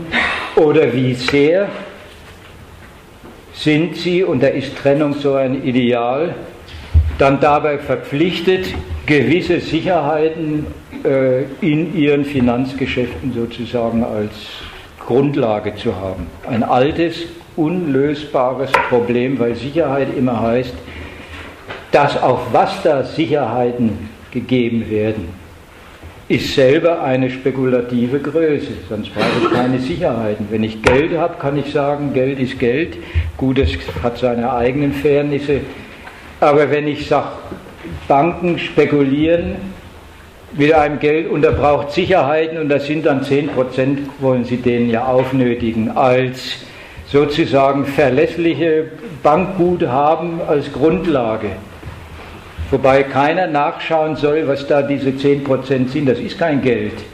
Sind selber schon wieder.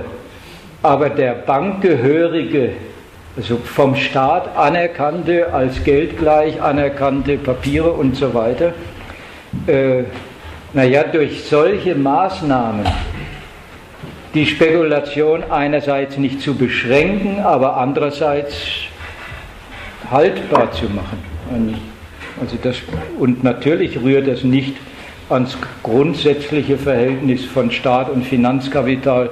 Das soll ja dadurch gerade besser zum Funktionieren gebracht werden.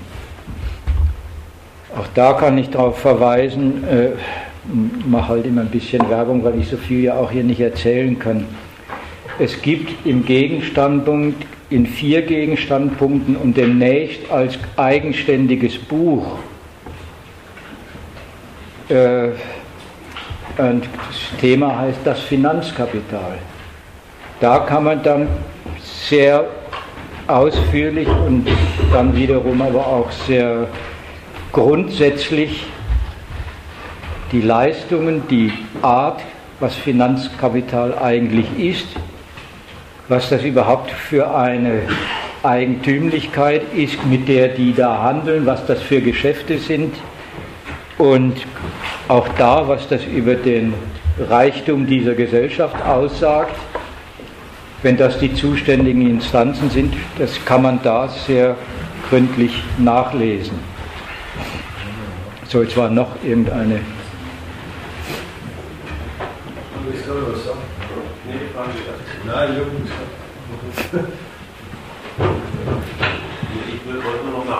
Ja.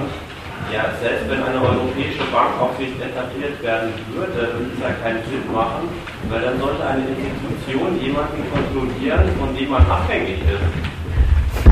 Tja, dann. Ja, das funktioniert dann so. Da merkst du, was Kontrolle heißt. Klar, wenn du sagst, das funktioniert nicht, dann stellst du dir vor, Kontrolle hieße, man unterbindet und verhindert bei denen was. Aber Kontrolle ist halt was, was anderes. Es ist der Staat, er lässt Regeln, nach denen die dann freigesetzt sind. Es geht auch andersrum. Dass man sagt, und das hat gegenüber dem, was sie aktuell treiben, den Charakter einer Einschränkung, heißt ja gar nicht, dass der Begriff der, dieser Kontrolle Einschränkung wäre. Übrigens drauf kommen tun sie, weil das Finanzkapital so frei rumwirtschaftet, dass es laufend einen neuen Bedarf nach staatlichen Regelungen selber in die Welt setzt. Also das ist ja da der Witz, dem täte ich erstmal entnehmen, wie, wie frei das wirtschaftet und an der Kontrolle sieht man auch, dass die, das nicht, also dass das gar nicht heißt, das soll unterbunden werden, soll vom Standpunkt des Staats verlässlicher tauglicher gemacht werden und wie gesagt, die Sorge ist, aber bloß nicht, dass die woanders hingehen. Da merkst du schon, dass Kontrolle nichts mit Unterbinden und Untersagen zu tun hat. So soll es doch dann eben für den Finanzplatz Frankfurt und für Deutschland und für und so weiter äh, funktionieren.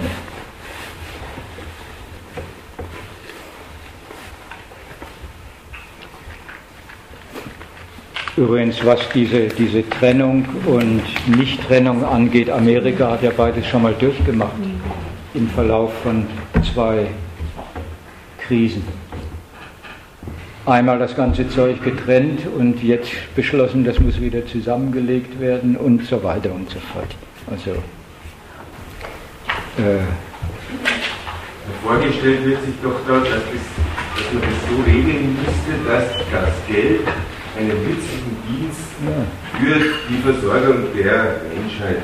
Äh, Nur des Staats halt. Oder, ja, jetzt bei ihm weiß ich nicht. Nein, ja, so weit hat er ja gar nicht gehen wollen.